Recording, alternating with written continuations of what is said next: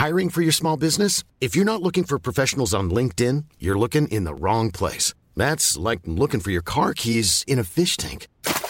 LinkedIn helps you hire professionals you can't find anywhere else, even those who aren't actively searching for a new job but might be open to the perfect role. In a given month, over 70% of LinkedIn users don't even visit other leading job sites. So start looking in the right place. With LinkedIn, you can hire professionals like a professional. Post your free job on linkedin.com/people slash people today. Hello, petite nouveauté cette saison dans mes podcasts, je vais te proposer chaque veille de sortie d'épisode un extrait de notre conversation avec mon invité. En espérant que ça te donne envie de découvrir l'épisode complet demain, je te souhaite une belle écoute. Je suis une amie, euh, amie d'Annelise sur Instagram qui a un, un compte euh, super sympa. Euh, c'est une ex-sage-femme. euh, elle a 31 ans, la gamine. Et il lui est arrivé ce que toute femme regarde avec effroi. Donc, elle a un gamin de 3 ans et des jumeaux de 2 ans. Wow. voilà, on dit ça, ça résume l'histoire. Et donc, en fait, euh, bah, elle a une formation de naturopathie et tout ça. Et c'est vraiment passionnant parce qu'elle essaie de, de- elle, elle aide les femmes en, en- avant l'accouchement, après l'accouchement, pour aider les enfants à ne pas avoir la crève et tout ça, en naturopathie. Elle fait boire des tisanes de mauve à ses gamins. Enfin voilà, c'est, on est dans ce concept-là. Elle fait énormément de yoga, les profs de yoga.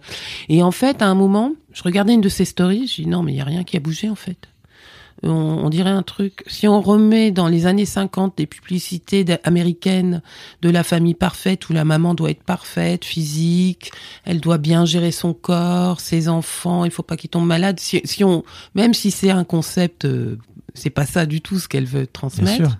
Donc du coup, je lui avais dit euh, en message, il faudrait peut-être qu'on voit un peu plus ton mari, euh, parce qu'il agit vraiment son mari, hein, euh, il intervient beaucoup, Mhm. mais elle ne montre jamais. Donc en fait, euh, on croit, euh, à la fin, euh, quand on regarde ça comme ça, on se dit bon, c'est un truc pour maman solo, c'est quand même comme d'habitude, il y a que la bonne femme qui se démerde quoi, pour être euh, la bonne mère, la bonne meuf euh, et la bonne à tout faire quoi. Mhm. C'est ça ton point de vue aujourd'hui sur les, sur les mères d'aujourd'hui à, T'as quoi, 54 tu disais c'est Oui. ça Euh, 20, 20, Euh, non, non, mais on est toujours dans. Alors même si on veut pas être parfaite, parce que moi, non, moi, je, je suis tout sauf parfaite. Même si euh, ces jeunes femmes-là, euh, éduquées, euh, enfin vraiment euh, top, hein, euh, euh, il y a toujours ce piège de retomber dans le rôle de la de la femme euh, parfaite, quoi. Pas perdre patience face à ses gamins. Bon, elle Mm. l'avoue qu'elle perd patience. Bah oui, comment veux-tu euh, ne pas perdre patience quand Bah t'as ouais, trois gamins comme ça, quoi.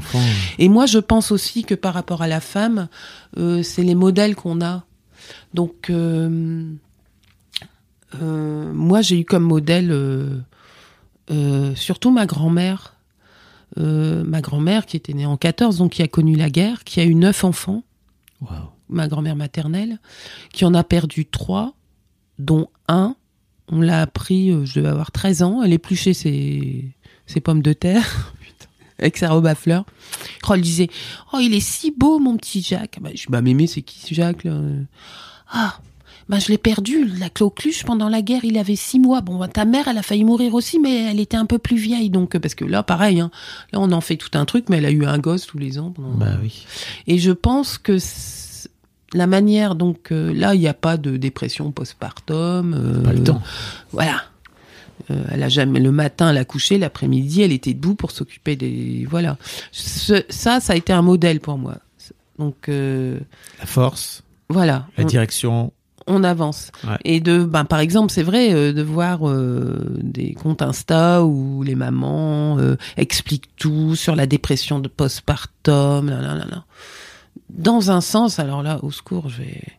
Mais bon, parce qu'elles se, elles ont le temps de se poser la question. T'as le droit, t'as le droit de dire des trucs. Hein. Personne te. Ouais, on- elles ont aussi le temps de se, de se, se poser la question, J'imagine que quand tu nais sous dans Quand- la guerre, c'est pas le même délire. Voilà, quand tu nais en, en pleine guerre ou euh, ou quand t'as trois autres euh, enfants en, en bas âge euh, y en a un et qui que meurt pas en passant. Ouais, voilà. euh, bon, ben, t'es en mode survie, t'as pas le temps de te poser des questions. Et puis bon, il y a aussi le truc. Elle en a perdu un enfant en- dans l'escalier avec la lessiveuse.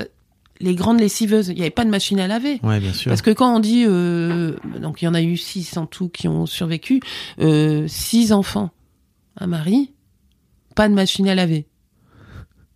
On comprend tout de suite la tenue de la semaine et la tenue du dimanche. Et on lave tout à la main. Donc en fait, ça, ça a été mon exemple. Et euh, Attends, tu disais qu'elle a perdu un enfant avec la lessiveuse oui, euh, elle a eu un enfant mort-né, elle était enceinte de 8 mois, 8 mois et demi, et elle est tombée dans l'escalier avec la Oh lessiveuse. là là. Oui. Mais elle en faisait pas tout Oui. un pataquès, quoi. C'était juste sa vie, quoi. C'était sa vie. Et je pense, alors oui, euh, oui, c'est dur, mais en même temps, moi, ça m'a apporté énormément. Et bon, ben, j'ai essayé de transférer ça à Annelise. Et euh, mais c'est pas l'expérience directe.